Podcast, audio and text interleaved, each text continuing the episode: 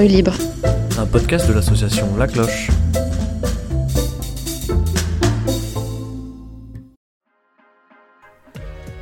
En rue libre, c'est le podcast qui donne la parole à celles et ceux qui ne l'ont pas, peu, ou en tout cas pas souvent et pas beaucoup. La parole aussi à celles et ceux qu'on ne voit pas toujours dans nos vies de citadins pressés. C'est le podcast qui vous donne des clés pour agir simplement et pour rendre votre ville plus accueillante. C'est le podcast de l'association La Cloche qui cherche à amorcer un changement de regard sur le monde de la rue, à créer ou recréer du lien social et à favoriser l'émergence d'une société plus inclusive, plus solidaire. Pour ce premier numéro, on a décidé de se mettre le plus de contraintes possible. On est confiné, on n'a pas vraiment de matériel, on n'a jamais fait de montage. Tout ça parce qu'à la cloche, on aime quand même bien les défis. Alors on s'est remonté les manches et on a décidé de vous partager quelques tranches de vie, quelques idées d'engagement pour continuer à faire résonner les cloches de la solidarité, même masquées. Tout ça pour vous dire qu'aujourd'hui, le lien social est quand même bien mis à mal par la crise que nous traversons. Parce que cette crise, elle pose d'elle-même le vocabulaire de la distanciation, notamment sociale, et parce qu'elle creuse encore plus le fossé des inégalités, notamment économiques, et parce qu'elle nous mène à avoir peur des autres, de l'avenir et du présent. Alors on s'est dit qu'on allait prendre quelques minutes avec vous pour réfléchir à ce que change la crise sanitaire pour les personnes les plus précaires, mais aussi pour réfléchir à comment et pourquoi s'engager. Pour commencer, et parce que ce sont eux qui ont le plus à dire sur leurs ressentis et leurs besoins, nous avons souhaité donner la parole à deux de nos bénévoles sans domicile, JC et Marc, pour leur demander comment ils vivaient cette période, quelles étaient leurs craintes, leurs espoirs et leurs constats. La parole à Jean-Christophe. Alors, euh, bah, comment vous sentez en ce moment par rapport euh, au confinement? Et comment vous passez vos journées? Eh ben, Camille, euh, moi, je me sens bien, très bien, comme toujours. Vous auriez besoin de quelque chose en ce moment? Ben, moi, comme j'ai pas besoin de grand chose, puisque moi je vais à droite et à gauche pour essayer de me nourrir pas trop cher, quoi. Et donc, euh, je trouve toujours des, des moyens pour articuler, et donc je suis content que qu'il y a des, des entreprises, des associations caritatives qui fonctionnent et qu'on peut vraiment se, se soulager euh, par rapport à cet aspect euh, nourriture. Et vous avez gardé contact avec des personnes à l'extérieur? Enfin, il y a des gens qui vous, vous appelez des gens Vous voyez des personnes? Enfin, moi, je- faut que je sois euh, assez souvent chez ma mère, quoi, donc euh, faut lui filer un coup de main, donc euh, moi, il faut que je bouge, quoi, pour euh, chaque, pratiquement tous les deux jours, quoi. Il faut que j'y aille, euh, donc euh, je, je prends des chemins de traverse pour éviter les- la police, quoi, les contrôles, donc euh, euh, bon, euh, voilà, quoi. Merci Jean-Christophe pour ton témoignage, et maintenant la parole à Marc. Donc, salut Marc, ça fait maintenant quelques temps que tu viens au Carillon. Alors déjà, bah, comment est-ce que tu te sens en ce moment euh, par rapport au confinement euh, Est-ce que ça va? Bah, viens en Carillon depuis le mois de juillet-août, parce qu'on a fait des gâteaux le matin, et euh, on a cuisiné à midi, donc le mardi, et ça, ça nous fait des rencontres sympas avec différentes personnes dans la cour en été. Et alors là, ben, pour le confinement, le 29 octobre, ça a été un peu l'annonce choc. Hein, je suis allé vers mon père, je lui ai demandé s'il pouvait me dépanner un peu financièrement, quoi. Il m'a donné euh, un peu d'argent, quoi. Et euh, alors, quand il y a eu le confinement, eh ben, j'ai eu de, plusieurs réflexes. Je me suis dit d'abord, ça a été effectivement le- l'effet choc, la surprise, la colère aussi, euh, y compris par rapport aux politiciens, enfin le, les, des problèmes d'organisation, le fait de confiner, la, hum, bah, le problème des ressources financières pour manger, est-ce qu'on pourra aller manger dans les structures, comme la fringale par exemple? Donc pour moi, le, plus gros problème, c'est le problème euh, de, de, des ressources, quoi, de, de manger, quoi, de savoir où je vais manger, et si je vais, si je vais pouvoir m'acheter autrement euh, quelque, chose, quelque chose à manger en, en dehors de ce qu'il y a dans les structures, euh, à cause de mes ressources, parce que je suis, à, je suis à découvert tous les mois, quoi. Ok. Du coup, euh, ce que tu aurais besoin le plus en ce moment, donc c'est avoir plus peut-être d'informations sur euh, trouver des où trouver des lieux pour manger ou Ouais, je des choses comme ça, enfin des, des- des Ouais, initiatives. Des, euh, des, initiatives, des, des bons pour des restaurants, éventuellement des maraudes, c'est savoir où elles circulent, à quelle heure, Euh, le soir, il y a, y, a, y a bien des abribus euh, qui fonctionnent à la gare. Mais quand je rentre entre 17h, entre 15h et 17h, ou 18h parfois, euh, et ben des fois je je ressors pas forcément à 19h pour aller manger à la gare. Je mange plutôt à midi alors dans une structure. Et du coup, est-ce que tu as gardé contact avec des personnes extérieures un peu? Enfin, tu... Ouais, ben, certains amis, euh, enfin, tous ceux avec qui je, je, contacte régulièrement, avec qui je veux parler, je leur, je leur, parle, je les vois, je vois Goran, tous les gens que je peux contacter, avec qui je suis en contact habituellement, dans la limite de ce que je veux je, et de ce que je peux, je, je fais quoi. Ok, bah super. Du coup, ça va, le, tu, vis plutôt agréable. Bah, tant qu'on a des ressources pour manger, on, du coup, on a moins d'angoisse, donc ça va mieux. Et si on a des contacts sociaux, si on a un minimum de contacts, si on téléphone à des gens, si on voit des gens, si on a les contacts dans la limite mhm. de ce qu'on veut, je pense que ça, ça peut aller, quoi. On peut supporter le, une certaine solitude, enfin pendant une partie de la journée, et euh, comme dit, si on arrive à, déstresser, ça va quoi. Si on arrive à manger, à déstresser, ça, ça va quoi. Ok, bah super. Merci Marc en tout bah, cas. Merci aussi. Pour euh, tes petites histoires, c'était chouette. Merci. Retour dans notre absence de studio. La crise n'est donc pas seulement sanitaire, elle est aussi économique et sociale, car vectrice d'un isolement galopant. Pour mettre un petit grain de sable dans la machine, rien de plus simple. On peut commencer par donner 5 minutes de son temps pour aller à la rencontre de l'autre, et pourquoi pas s'engager au plus long cours. Pourtant, faut dire que l'idée semble un petit peu contre-intuitive à une époque où l'on nous demande de rester confinés chez nous. Alors on a posé la question autour de nous. Faire rimer solidarité et confiné, ça se fait? Bonjour Bonjour Est-ce que je peux euh, vous embêter deux minutes pour vous poser euh, des petites questions sur la solidarité?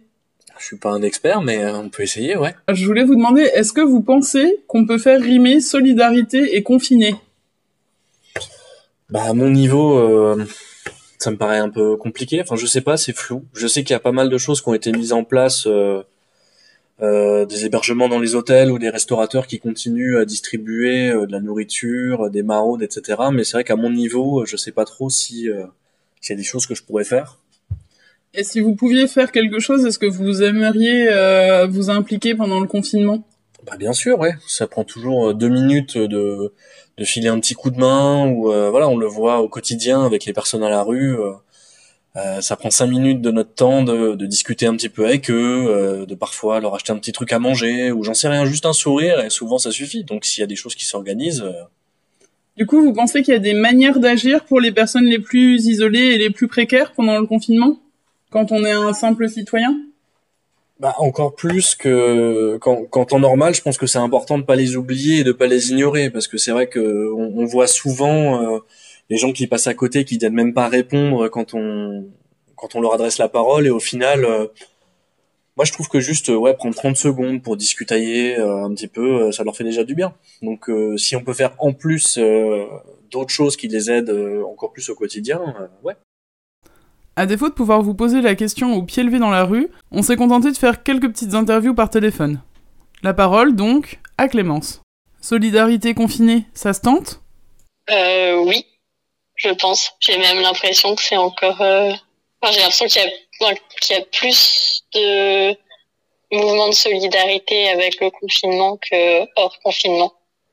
Ok. Peut-être pas le deuxième, mais le premier, j'ai l'impression que comme les gens avaient plus de temps aussi, se préoccuper peut-être un peu plus de ce qu'il y avait autour d'eux. Alors que là, j'ai pour ce confinement-là, j'ai moins l'impression, mais. Ok. Euh, Et vous avez des, des exemples, par exemple, d'actions qui ont pu être menées par des citoyens euh, pour justement euh, se montrer solidaires pendant le confinement? Euh, Oui. Il y a, j'ai vu qu'il y avait des livreurs enfin des livreurs à vélo, enfin un service de livraison de repas à vélo qui s'était mis en place. Euh, non, enfin ça a commencé à Lille et où comme les gens étaient chez eux, il y avait plus de temps pour cuisiner, les gens cuisinaient et après il y avait des livreurs à vélo qui venaient livrer les vélos euh, aux personnes sans abri. D'accord. J'avais vu ça. Je sais qu'il y a la, le carillon qui fait euh, les petits paniers là, euh, enfin, qui ont installé des paniers Sinon, euh, sinon non. pas d'autres exemples.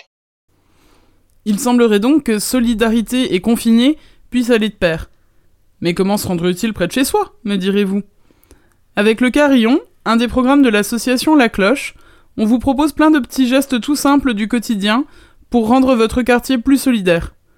Pour cela, nous nous appuyons notamment sur un réseau de commerçants qui, chaque jour, rend des petits services du quotidien à des personnes sans domicile ou en situation de grande précarité, en proposant par exemple l'accès à des WC, un café suspendu, un endroit où simplement se poser un peu pour reprendre son souffle.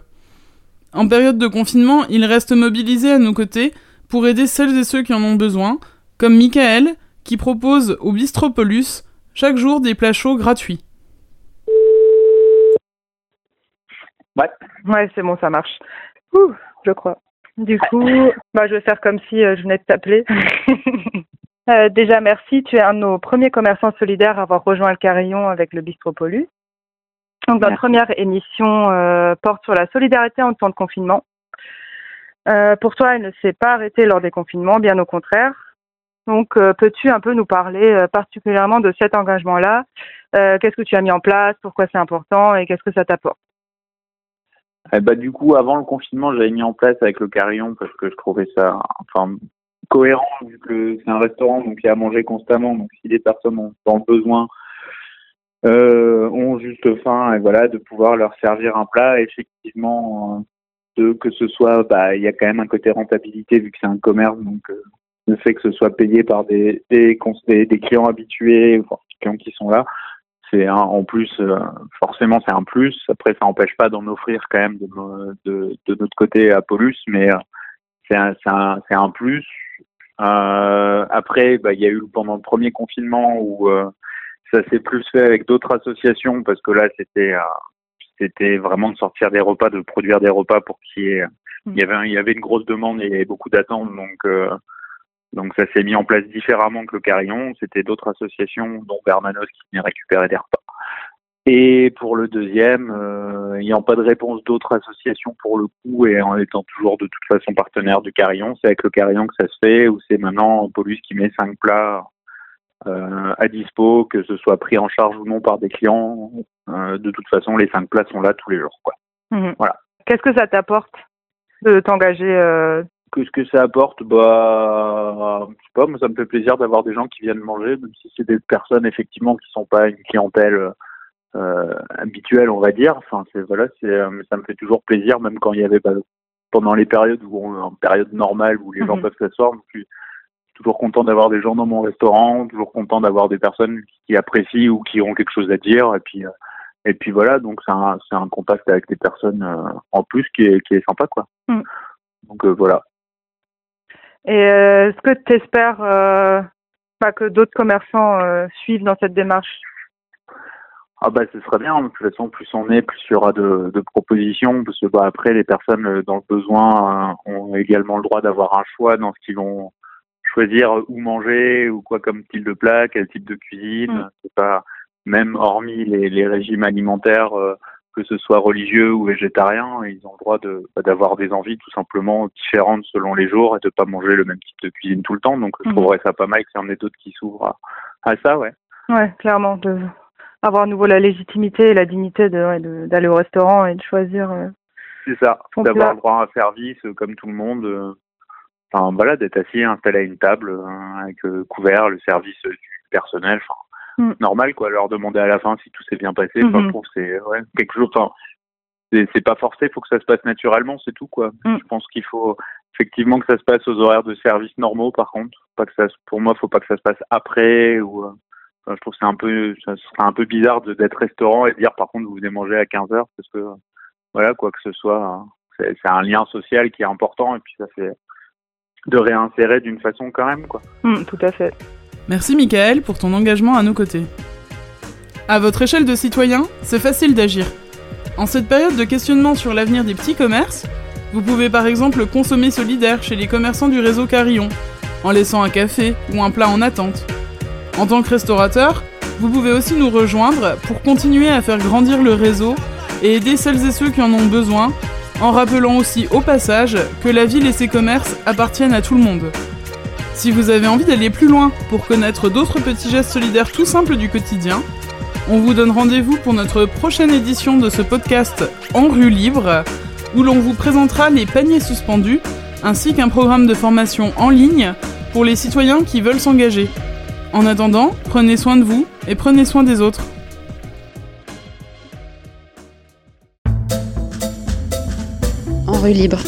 Un podcast de l'association La Cloche.